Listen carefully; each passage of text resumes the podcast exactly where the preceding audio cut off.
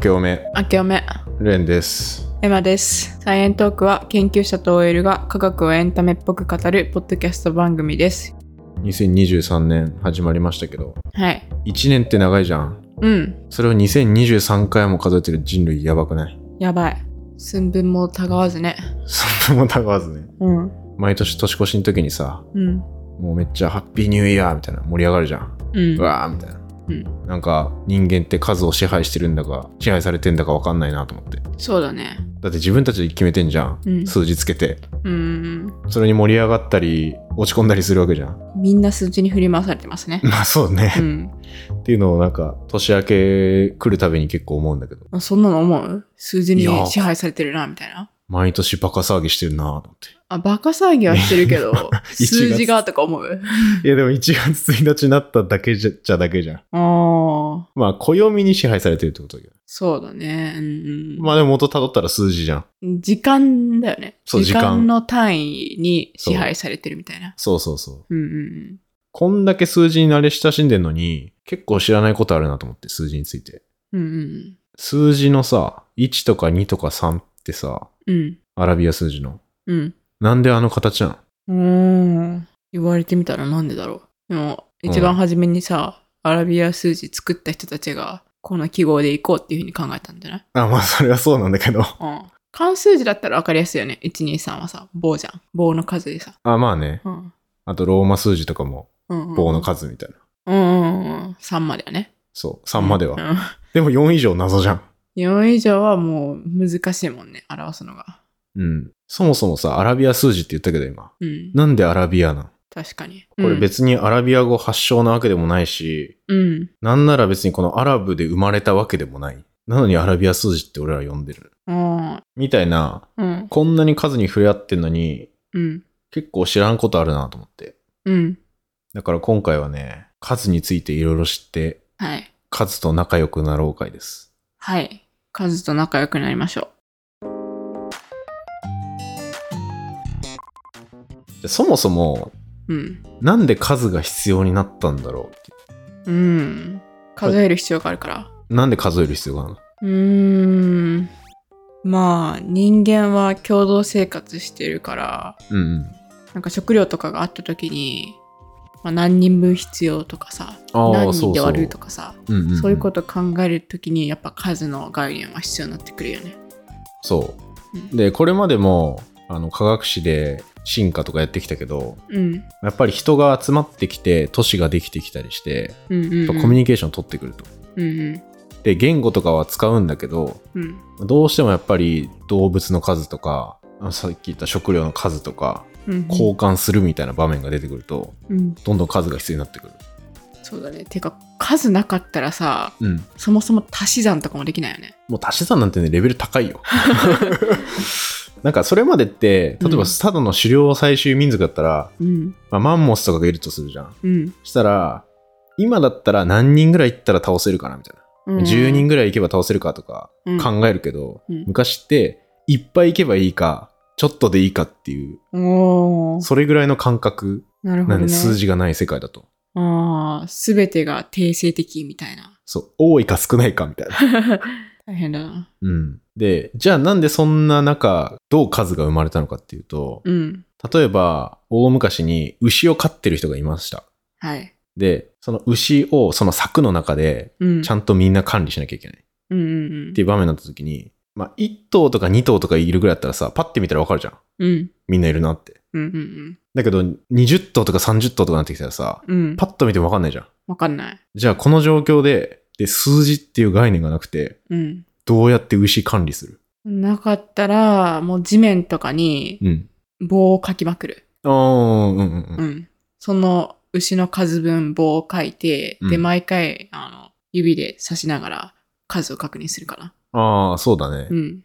そう何かに置き換えるっていうことをやるうん。例えばその石の数とかでもいいんだけどうん。この牛1頭が柵に入ったらうん。じゃあここに石1個置こうみたいなああ、はいはいはい。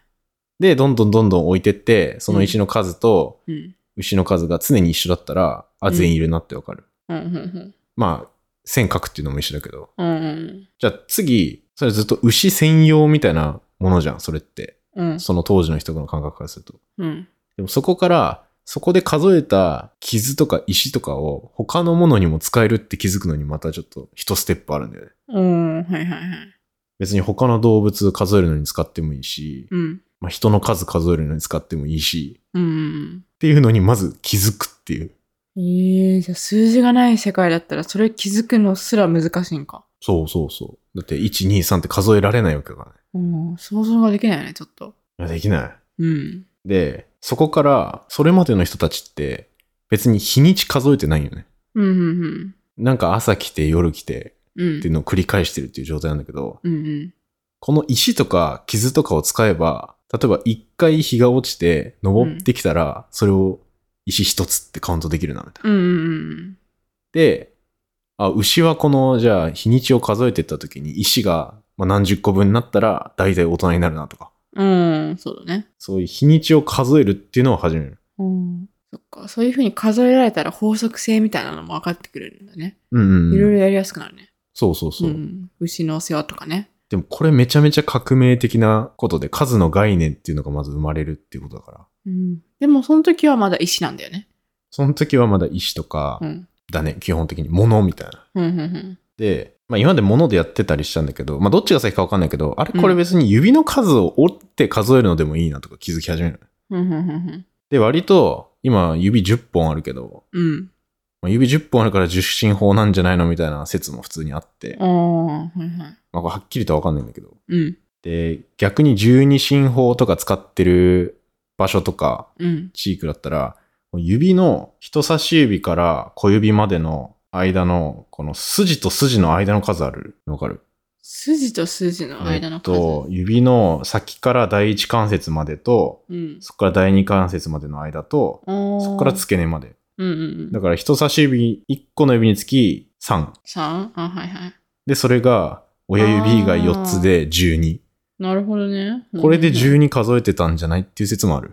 へえ。今のところさ、十進法以外に何進法があるんだっけいや、その文化的に。うんと、60進法が。 60進法その大変だなバビロニアみたいなのがあって、うんそこで使われてて今60分とか60秒とかああ。それは60進法でそのまま使われてるっていうのをやれてるうーん。なんかまあ十二進法とかも多分あるよね、今言ってた。うんうんうんダースとかそうだし。六進法とかはないんかないやわかんないあったかもしんないけど、うん。まあでも。も基本指10本で10で数えるっていうのがやりやすかったからか、まあ10進法が結局残ってんだけど一番うん。面白いね。それもなんか、一つの場所で十進法が生まれて、それが広まっていったっていう感じでもなくて、もしかしたらあー同時的に現れてるのかもしれないよね。そう数え方は多分その文明の起こりに従っていろいろ起きてるから、うんでも基本的には10進法が多いそうだよね。だって、どの言語見てもさ、うん1から10まで、ね。そうそうそううんじゃあその地域によってどうやって数えるのかっていう数え方はうん。バラバラなわけじゃん。うん。だから最初に言った数字縦に1本で1、うん、でもう1回変えたらそれが2っていうのを表す。うん。でとりあえず線をいっぱいバーって最初足していくみたいな。ああ、じゃあ数字の書き方みたいな、表し方そうそうがそうそう。いろいろ違うのか。そうで一番初期なのが、うんその骨とかうん。その石とかに傷縦か横か、まあ、棒1本あれば1、うん。でひたすらその傷を増やしていくっていう方法。うん。うん。うん。うん。でこれねタリーマークって呼ばれる方法で。タリーマーク。で例えばエジプトのヒエログリフって、うん。まあ、古代文字で有名だけどそれだと縦棒10本集まったらうん。 U の逆みたいななんていうの、うん。まあ、U の上下勝つみた作いなえなんかあさ、勝つ数な字の 時、数学で勝つって出てきたよね。あそうそうそう そう数学のあの 勝つのやつ U の上下逆のやつうん。それが10を表してたのええで100はうん。で今度その U の逆みたいなやつが10個集まったら100になるわけじゃん、うん。 100は渦巻きみたいなやつで表してたのうん。でなんかどんどんどんどんねその単位が変わるとうん。絵が変わるっていううん。うん。うん。じゃあ、線どんなんだと思千いや、 わかんない。それは10が勝つで、100が渦巻きで、じゃあ、1000は U。うああ、逆向きでね。うん。あ、ほ普ん通の、あ、逆本じゃ物ないの。普通の湯。言うね。うん、普通の湯。これ線ね、うん。もう植物の絵みたいになんだよね。 パックンフラワーみたいな。パックンフラワ俺マリオに出てくるパックンフラワーわかるーえ、わかんない。なんか植木鉢みたいなのが入ってて、うん。草がうん。右手と左手みたいに出てて。あー。これ書くの大変だね。いや、そうめっちゃ大変なのこれ。うん。線。うん。もうこっからね、一応100万まで設定されてんだけど、えー。もうね、1万は、まあなんか人のめっちゃ長い指みたいな絵なんだけど、うんで10万はなぜかカエルになって、うん。うん。カエルのね、結構リアルな絵。えで、100万は、なんかよくエジプトの古代文字とかでありがちな横向きで、なんかちょっと万歳してるみたいな人の絵ー。うんうんが100万。うん。へえー、面白いね。そ なんか意味ありそうだね。う。意味ありそうだけど、うんあんま分かってないよく。うん。いや、なんかさ、単位が、ううんん。なんだろう、ゼロが上がっていくごとにさ、うんうん。一十百千みたいな感じで、あ、なんて言えばいい。いや、英語だったらさ、うん。千単位でさう、んこう区切っていくじゃん。ああ、うんうんう、うん。うんん。ペンとかつけてね。そうそうそうそう。なんか、千までは、サウザンとか、ちゃんと、10、100、サウザントってあるけど、うんうん。 1万になったら、10サウザントとかになって、だから、そうね。 000で区切られてんじゃん。うん。日本語だったら、0が4つで区切られてるよね。うん。 10万とか100万とか。そういう区切りみたいなのはなかったの。あ、この時はね、区切りないね。へえ。基。本的に1個位が上がると、うんもう全然違う文字が登場してくる、どんどん。ああ。なんか全部バラバラ。うーん。 だから、めちゃめちゃだるい、書くのが。 確かに。だって、1個単位上がったら、 絵変わるし、うん。なんならね、まあ、こっから、そのヒエログリフが、うん次ヒエラティックって、まあ、ちょっとシンプルになんだけど、うん。あの、結局10と20のマークが違う。ああ、それ面倒でい、また30になるとまた違うマークになるとか。な。うん。もうめちゃめちゃ単位多いんだよね。それは面倒いな。で、全部違う絵だから、うん。その絵を全部覚えないと、うん。数字書けない。ああ。そっか。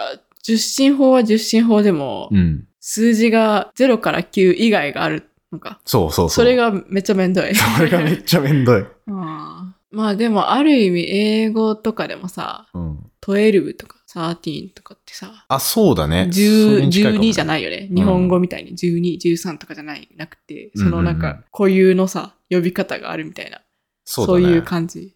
そういう感じだと思うん。でもそれがめっちゃ多い。う。それ、てかもうそればっかり。それは相当、うん、難しいね、それは。だから基本的にね、これね、まず庶民がそんな使えるもんじゃなくて、うん結構偉い人が、まあ、なんか管理するときに使うとか、うん、そういうためのものだったらしいね、数字って。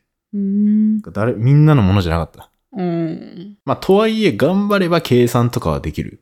まあね。うんだってエジプトの昔の人ってさ、そういうのでさ、ピラミッドの大きさとか測ったりしてさ、うん。めちゃめちゃ正確に計算はしてたね。うん、うん、うん。ようやってたなって思うんだけど。うんえ、これ今、どれぐらいの時期の話してるんだっけ えーっとね、今は5000年前ぐらいか。 ?5000 年前か。え、この時はもうさ、有名な数学者とか科学者とかいたっけ全然ピいなタいゴラスみたいな。あ、全然まだ。あ、まだまだなんだ。もうまだまだ。うんあ、まあ、さすがに数字が生まれたばっかだもんね。 もう誰かが作ったんだろうけど、うんそれが誰かっていうのはわからない。うん。まあ発明した人いると思うんだけど。そうだね。うん。棒をいっぱい書いて数えるぐらいだったら誰でもできそうな気はするけど、うんうん、うん。それを10ごとでまとめるっていうのは、もし全く数がない世界だったら、結構すごいことなんかな。いや、すごいことだと思うよ。うん。数えるっていう概念がない、まずないところからスタートしてるから。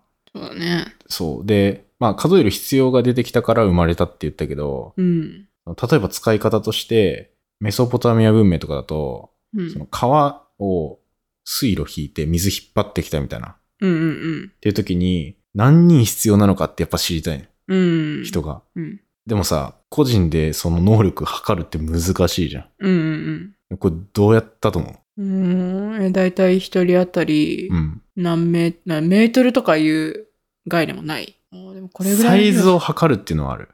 だから、うん。大きさみたいな。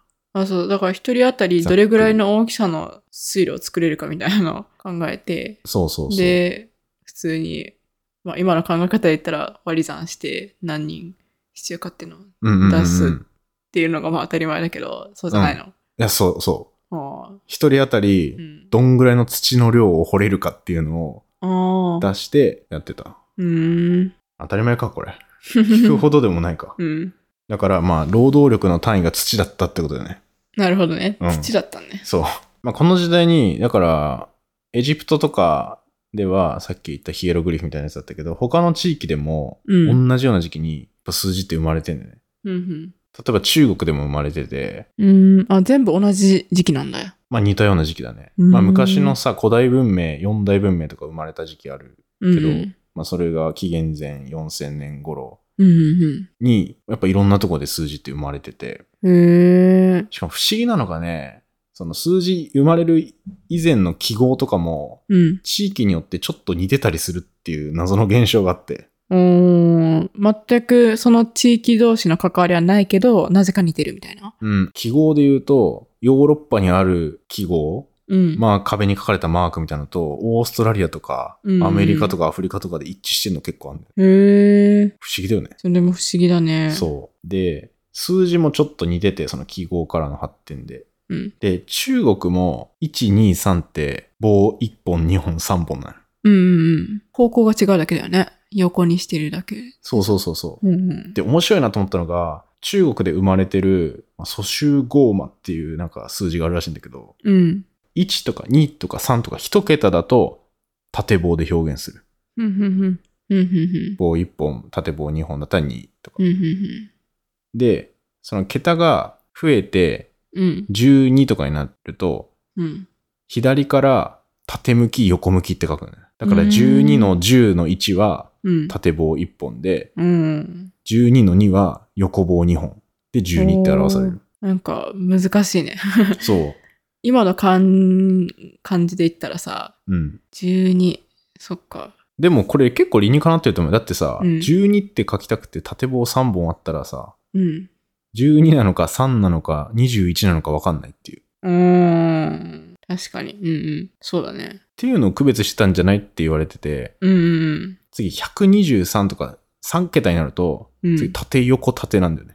おー、なるほどね。うんだから、 位が1個上がると、90度曲げるっていううん。おー。ので、、位を表現してるっていう数字もある。まあでも、わかりやすいね。うん、そうね。。でさ、これ、ローマ数字とかもさ、うん。結構、まあ似てるっちゃ似てて、うん。ローマ数字は現代でも残ってるじゃん。時計とかさ。うん。あれもさ、まあ1、2、3まではいいけど、うん。 4まで行くと、縦棒4本じゃなくて、うんうん5の V の隣に1書いて、うん。うんうんうん。 5-1で4みたいなうんうん。書き方するじゃああれ、5-1だから、ああいう形なんだ。ん。そう。なんだそのさ。えー、いや、わわかんない。もう、あーそういうもんだと思ってた。ああ、なるほどね。で、6だったらさ、次5足す1みたいな感じで、うーん。 V にうん。 1個2個ってまた足していくじゃん。うん。あれも縦棒が多すぎたらもうわけわかんなくなっちゃうから、っそうだよね。ていうことなんだと思う。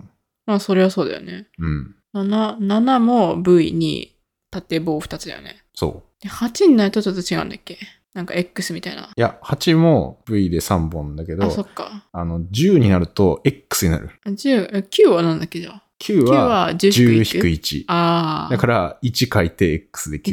1X か。そう。なるほどねまあわかりにくいんだかわかりやすいんだかよくわかんな い。それに使い慣れてたら逆に、123456789って全部あるのは、うん。めんどくさいってなるかもしれないね。そうそうそう全部覚えなきゃいけないのかってなるかも。そう。だけどさ、最初のヒエログリフみたいに一個一個さ、あのカエルの絵描いてみたいなさ、 わけわかんないやつやるより難しはす、ぎでしょ。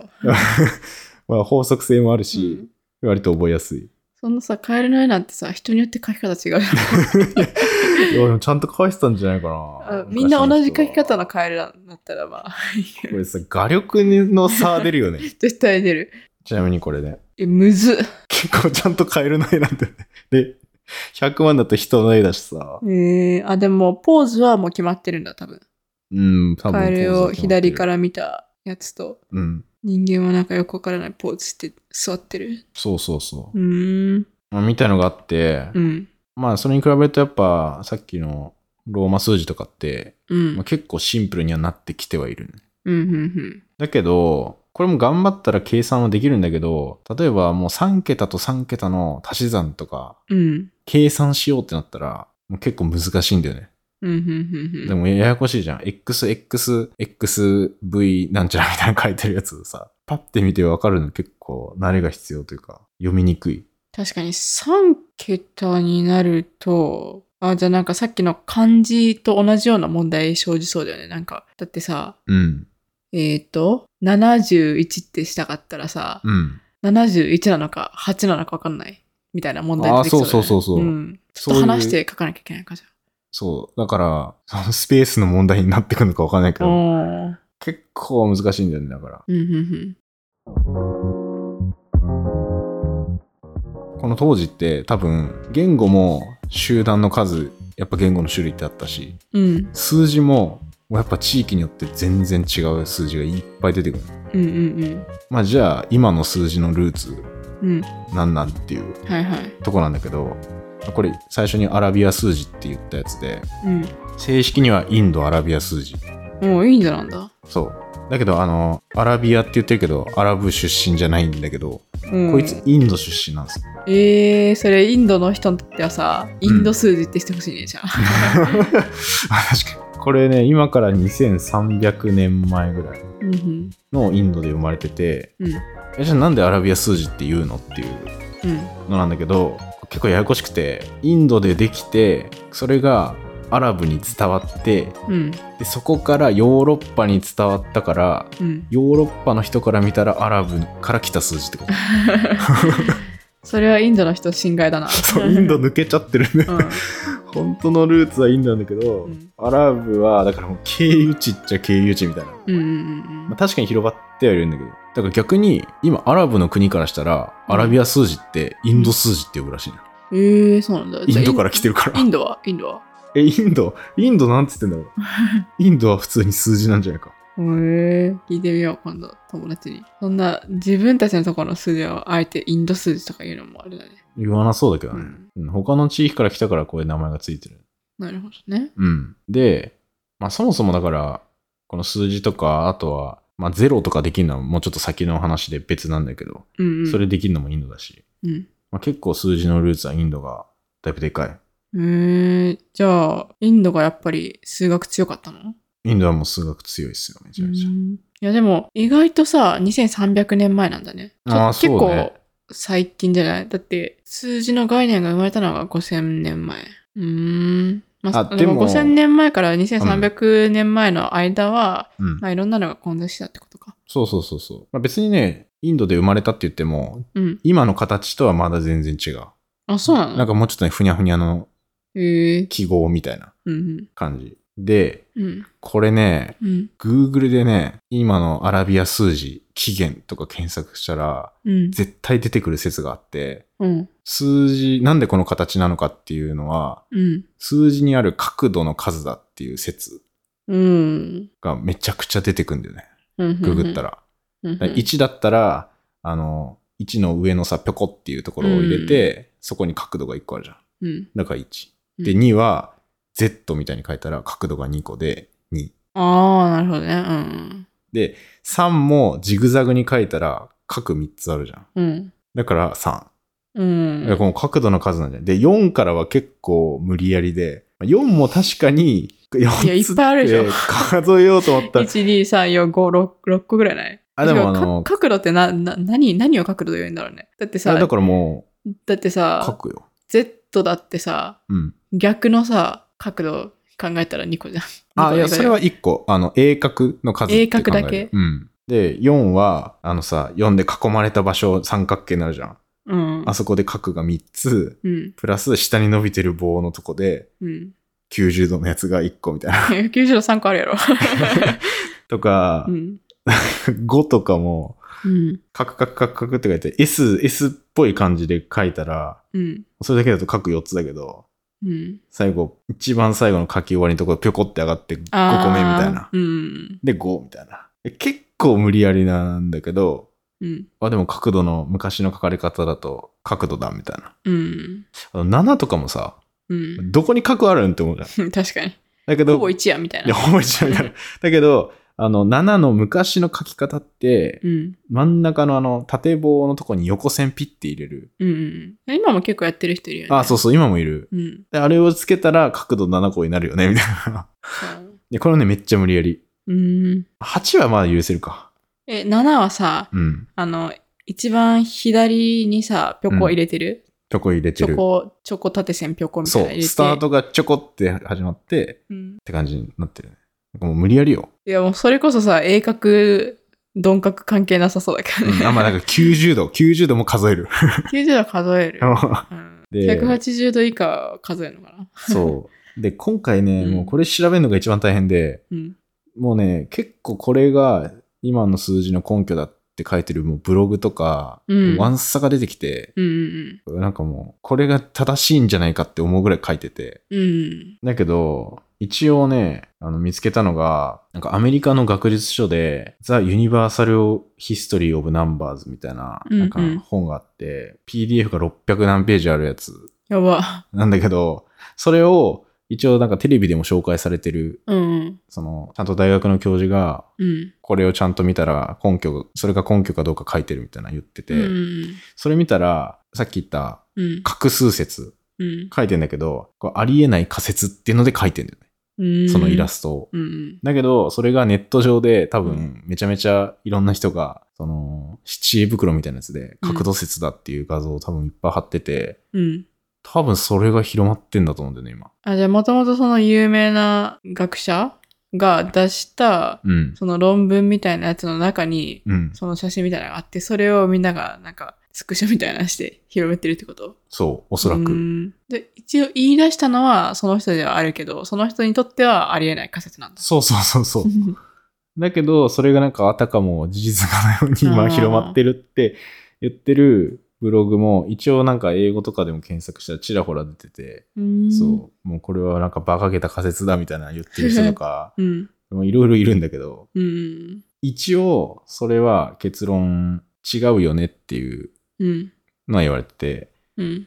じゃあ何なんっていうのは、一応、その、アラビア文字の起源みたいな、ふにゃふにゃな文字を辿っていくと、結構、9世紀とか、うん。割と最近だけど、 9世紀、ああの、9、9数字の9世紀のことあ、そうそうそうそう。ん。くらいに、今のアラビア数字の、うん。まあ、なんか元に近いうん。 1から9ええ最近だね。うん。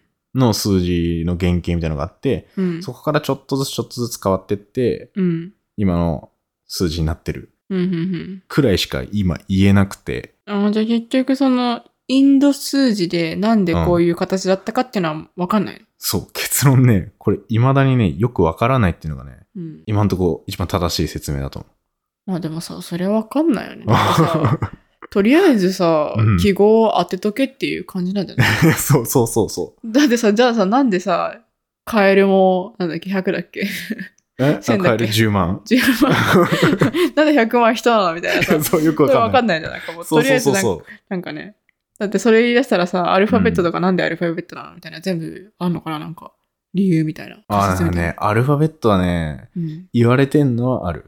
一う応、んこれ次回言おうかなと思ってたけど。あそっかそっかそう。次回文字の話ちょっとするけど。まあ、とりあえず、アラビア数字の元であるインド数字はうん。よくわかんないってことね。なんで、そういう形なのか。そうん。う。あ、ちょっと特徴あるかなぐらい。1、2、3は、うんまあ、棒で、まあ、ちょっと3とかは結構トリッキーだからよくわかんないんだけど、うん。 4とかはなんかちょっとクロスしてそうな記号が使われてて、プラスに近いみたいな。なんで4がいや、わかんない、それは。だけど今の4もなんかクロスしてるじゃん。うん。プラスっぽく。うん。そのプラスみたいなやつから来てるのかなとか。でも、プラスから来たとしてもさ、なんで4にさ、プラス当てはめるかわかんないね。それわかんないんじゃん。あ、いじゃ意味ないんじゃあ、ない数字とそのシンボルの結びつきの仮説ではなく、うん。そのシンボルの形自体の起源を言ってるうんうん、そうそうそなんで、その数字数123っていうその概念に対して、う。うん、うん。そのシンボルを当てたのかっていう説明かなって思ってたの。でもそうじゃなくって、えっ、と、そのシンボルの形がどこから来たかっていう話を結局したのねってこと。うんうんうん。だってさ、4に対してクロスが使われるっていうのはさ、それクロスと4に何か関係あるから、クロスを使うっていうことじゃなくて、うん普。通にクロスっていう形を、うんたまたま4のすあのシンボルに当てはめただけで別に4と関係ない。そうね。うん。まあ、関係あるのかもしんないけど、うんまあ、今見たらわかんないってこと。あで一応、その、インドで生まれた数字も、もういろんなパターンの形に分岐したりしてるから、ーねまあ、結論、今の数字がめちゃめちゃ広まってるのって、うん。まあ、その、商業というか、うん交易とかがめっちゃ進んで、うん。どんどんどんどん使われやすい数字だけが残っていって、うんうん今のアラビア数字が一番使いやすいから残っていったんじゃないのっていう。うん。うーん。なんか進化と一緒よね。そうだねう。ん。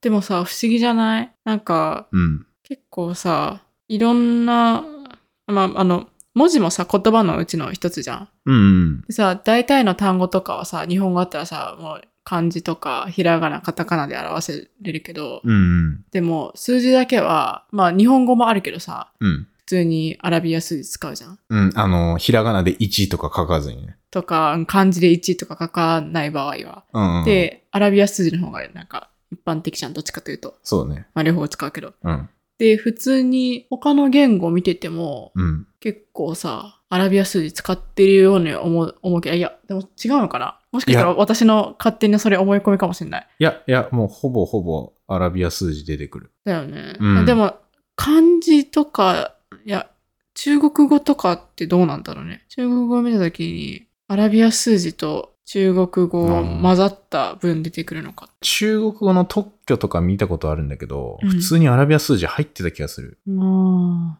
なるほどね。入ってるだろうね。てか、そっちの方が読みやすいよな。そうだね。あ、でも一応、産用数字用いるべき場合、番号、郵便番号とか、車のナンバーとかは、うん、うん、アラビア数字、うん、うん、計算するようなやつだよね、多分。うん、うんあと、パーセントとか、うん、西暦暦の数字うん、とかは漢数字を使ってるっぽいな。うん。なんか、韓国語とかは結構、アラビア数字と韓国語韓国語な、なんだっけあれ。ハングル。あ、そうそう、ハングルが混ざってるああ、印そう象あだね、るそけうど。だね。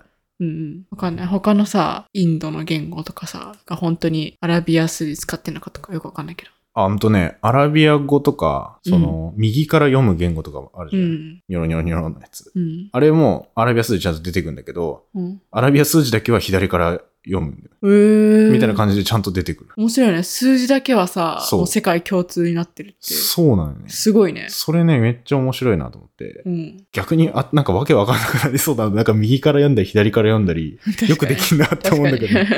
あ、そうだよ。いろんな多分言語でアラビア数字が採用されてる理由の一つに、うん。位取りっていうのがあって、うん。日本語でもさ、13,045とかさ、うん。漢字で書いたらさ、うん。ちょっと長いじゃん。あー1万3000とかあの間に入ってくるから。でも、あーアラビア数字書いたら、13045みたいな。そうだね。 5文字で済むじゃん。そうだね。また、あの、コンマを途中でちょっと入れるくらいだよね。そうそうそうそう。んで、そうやって書けるのがめちゃくちゃ他の書き方よりも便利。まあでも関数字でもさ、うん万とか千とか省略しようと思えば省略できるよね。でも、1345だけだったらさ、ああ、ただの、なんだろう、数列を表してんのか、うん。数字を表してんのかわかんない。確かに。わかんないうし、ん。わ、かりにくいんじゃないかなり。確かに。あと、0って入れない。ああ。今確かさ、そにう、ん一今、1万3045で言ったけど、うんもう100のくらいない。うん。でもさ、それを表すときに、うん。いや、まあ、漢字のゼロ関係なんか、あればいいのかもしれないけど、うんアラビア数字だとゼロポンって入れるだけで、そうだね。この位には何もないですよって表現できる。うん。うん。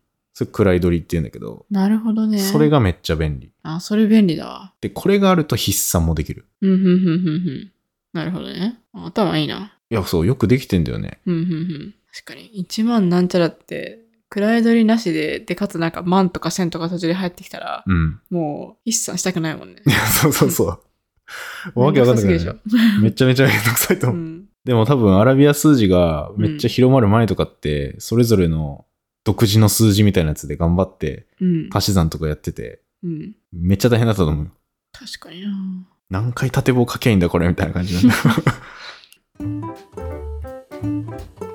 で今回は、まあうんとりあえず数字の誕生の話っていうことで、うんまあ、こんぐらいなんだけどうん。これ今また紀元前とかの話じゃんそうだね。で、こっからね、数字ってね、あんま進展ないんですよね。しばらく。うんうん。ゼロができるのって、そもそも、紀元後500年とか600年とかそんぐらいうんへえ。までゼロは ない。その時ピタゴラスいる。ピタゴラスは古代ギリシャだからうん、 0年よりちょい前ぐらいかな。ああ、なるほどね。じゃあピタゴラスはゼロの概念がない中でいろいろ数学ができたんだね。確かにね。すごくないてかピタゴラス以外にもなんか多分いっぱいいるよね。有名な数学者みたい な。そうピタゴラス以外に も。もいっぱいいる。他に何かいたっけアリストテレス。アリアストリテレススはトあテれレスかと。か、アアリルストテキメデスとか、アリストテレスもでできんのなんか哲学者のイメージあるけど。あアリストテレスもね出てくるよ。へえ。アルキメデスの法則なんか聞いたことある。そうそうそうそう。だから昔のゼロの立ち位置、うんだ。からゼロ、今のゼロの感覚と多分違くて、うん。位を1個開けるときにうん。丸書くみたいな、ああ、なるほどね。そういう使い方。うん。だから、掛け算とか割り算とかもしないし、うんうんうんうん。これは位ここないですよっていうのを示すだけのものが今ゼロっていう状態。なるほどね。だから、ゼロではないね、まだ。えーっと、その位に何もないですよっていうのを示すためのゼロが生まれたのが、いつって言ったっけそれはもう、それ結構前からがめっちゃ前で、あって、で、その時はでもゼロの概念はなかったんか。そで、うゼだかロらの概念が生まれたのが、その紀元後600年とかそれぐらい。そう、うんとね、記号としてのうん。丸があったみたいな感じで、それが紀元前1800年前ぐらい。うん、うん。記号としてのっていうのは、その位のにないっていうだけだよね。くら位にその数がないっていうだけで、そうそう。そのゼロとしての概念であったわけではないっていうことだよね。だから、今で言うと、1たす0は1じゃん。だうん。けど、そういう使い方はしない。うん、ああ。ただの記号としてうん空白ですって置くだけ。うーん。なんだろうね、マス目みたいなもんかな。なんうんか、うんうんうんスペースみたいなもんだよね、多うんうん分。うん、だから、そう考えると、それがない時代にピタゴラスは生きてたってことだな。すごいね。すごい。うん。でも、ピタゴラスの定理体だっけなんか、その三角形のなんか内角は全部合わせたら180になるみたいな。あそういそうう系そだっう、けそういう系。だから、あんまゼロ関係ないね。関係ないか。うん。なんか、そういう数っていうよりも、図形的なところがうん。やってたのかな。ピタゴラス。そうだね。幾何学ってやつだね。あ、そうそう、幾何学、幾何学。うんうん。それもね、まあ近いうち出てきますね。でさ、いや、これ、今ゼロできたの600年って言ったじゃん。うん。これ足し算とか引き算とかはまあやってはいるわけだけど、うん。今のプラスとかマイナスっていつぐらい出てきたと思うこれ。ええわかんなこれね、15世紀とかなんですよ。い。ええそうなんだ。え、足し算やってたのにプラスマイナスなかったんだ。 P なんなら、 P、M とか書き始めたのがうん。 15世紀ぐらいのヨーロッパで、うん。それまでふ、あの、マイナスって概念みたいなのが多分あったと思うね。うんうん。だけど、それを掛け表す記号がうん。なかった。へえだし、イコールもないからね。ずっと。そうなんだ。大イ変コだな。ールできたのも1500何年とか。いや、それない中でさ、よく数学者たちやっていけていたや そうそうそう。でも考えたらどうやってやってたのかみたいな感じだけど。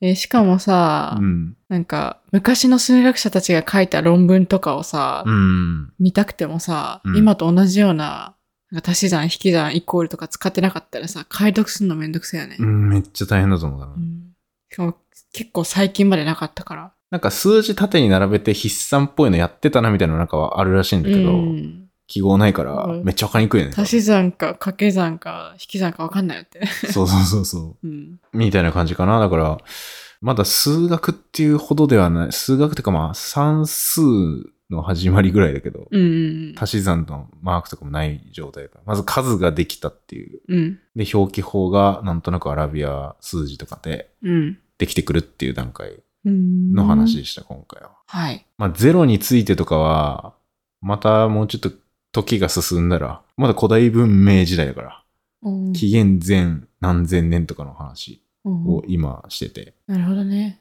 あの、あれ、あれの話はすんのあの、愛みたいな。あ、虚数そう、虚数、虚数。ああ、虚数も出てくるんじゃん。おおそのうち ね。大変だね。じゃあもう、その時代になったらさ、きっとさ、科学もあるし、物理もあるし、生物もあるかいら。や、そうこっからいね、っぱい膨大になってくるけど、ういん。やとりあえず、今数字やったから、うん。あ次、文字とか、うん。まあちょっとこういう法則が文字で記述されましたみたいなうん。のがどんどんどんどん出てくる。うん。でこっから今言ったら有史時代っていう。うんうんうんうん。ちゃんと記述されたものがいっぱいあるから、うん。その分情報量もどんどん増えるってういう、ん。感じだけど、文字できた後に古代ギリシャの、だからいいわゆる有名人のね、あの久々に科学者紹介みたいなのが出てきますね。おー、よかったよかった。ピタゴラスもやりますし、うんうんうんアリストテレスもやります。そっか。あれ、結局じゃあ文字できたのっていつ頃だっけこれ前回の話かもしれないけど。前回のまあ話。文字まだ次回なんだけど、文字がさ、うん。できたのはじゃあいつ頃なんだ数字よりもちょっと前じゃあ。数字よりちょっと前。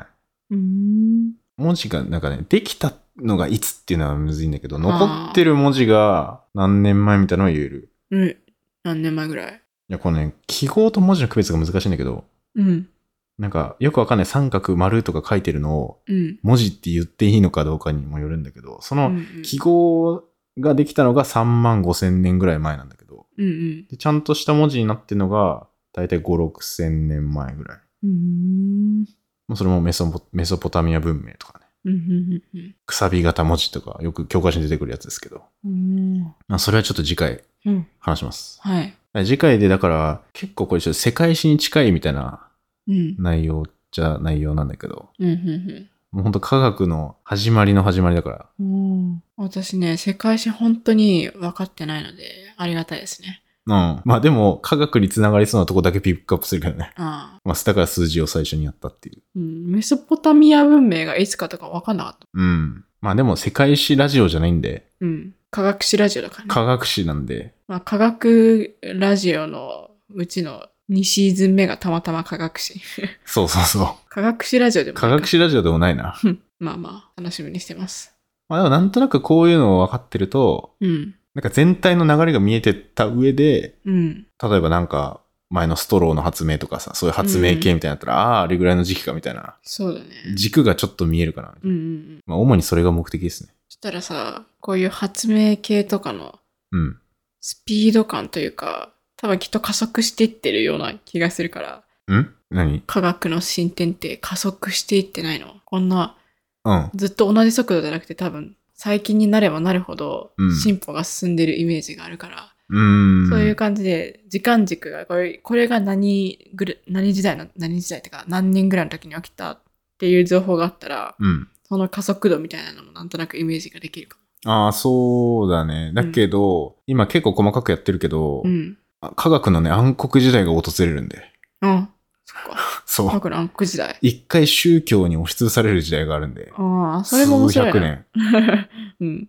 だから結構ね、年代飛びますね。ああ。あの、今古代ギリシャ入るって言ったけど、そこから中世ぐらいうん。はもう暗黒時代ですね。はあ、楽しみですも。う全然科学できんみたいな時代が。 へえ。まあそれもね、2023年おいおい徐々にやってきますんで。まとめページみたいなの欲しいな。まとめペーージすでにうん。人類がいつできたかとか、地球がいつできたかとか、宇宙がいつできたかとか、その数字を忘れてきている。 だから、これ大体これぐらいにこれができたみたいなさ、そういう年表みたいなの欲しいな。これさ、うん、なんか縦軸にさ、うん、年代みたいのあってさ、うん、それにエピソードをさ、うんこの辺みたいなの書いてったらさ、うん。わかりやすいんじゃないわかりやすい。これもう一回復習したい人もいると思う。そういうページ作るうん。でさ、シーズン1のもさ、入れ込んじゃったらいいよね。ああ、確かにね。うん。いや、まあシーズン1でも結構年代横断的なのが多いから、うん。あそれでもいいじゃん。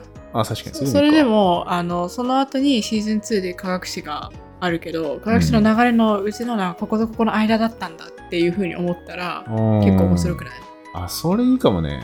うん、だからオフレコで言ってるおーいや、オンレコ、オンレコまあオンレコでいいんじゃないああそれ、今年作りますか それ作ってほしいわ作ってほ しい。俺が作る。すぐ忘れちゃうんですよでもう数週間前のことなんだって、うんだからなんなら科学史始まったのって2022年の途中からだからさうん。初めのこととか結構忘れてきてるんだよね、うん。うん、なんか俺の中では、なんとなく全体像みたいのがあって、順々にいってる感じだけど、確かにこれ聞いてる人からしても、うん、まあ結構週1だし、感覚空いちゃうし、そうそうそう。なんか前回どこまで行ったっけっていうのも私すぐ忘れちゃう。 だからそういうのあまっあたそら。れはでも聞いてる人も一緒の感じだと思うからいいと思うんだけど、うん。なんか振り返れるページあったらいいかもね。そうそうそうそう。作りますか作りましょう。ホームページあるし、だからホームページもね、ちょっとね、本当はちゃんと作りたいんだよね。うんうん。ちゃんとしたやつを。それも今年の目標。はい。頑張りましょう。はい。今年いろいろやりたいですね、新しいことを。そうですね。ホームページの作り方とか勉強してみたいな。私も。あ本当うん。俺もうそれ手回んなくてさ。うん。あれでしょ、ワードプレスとか。うん。やりたいあれ。うん。やんないやろっか。君。ホームページ作りするか。したらさ、うん。うん。ちゃんとなんかプロフィールみたいなのももうちょっとちゃんとさ、うん。整備したらさ、うん。新しく入ってくる人多そうだね。そうだね。はい。ってことで、はい。数字の誕生でしたけども。はい。まあ今年もゆる、ゆるく、ゆるくじゃないな。ゆるいけど、まあ、新しいこともしていきつつみたいな。そうね。うん。楽しくうん、やりましょう。やり、ややりりままししょう。ょう。やりま しょう。2023年も。はい。よはい。よろしくお願いします。ろしくお願いします。ありがとうございました。ありがとうございました。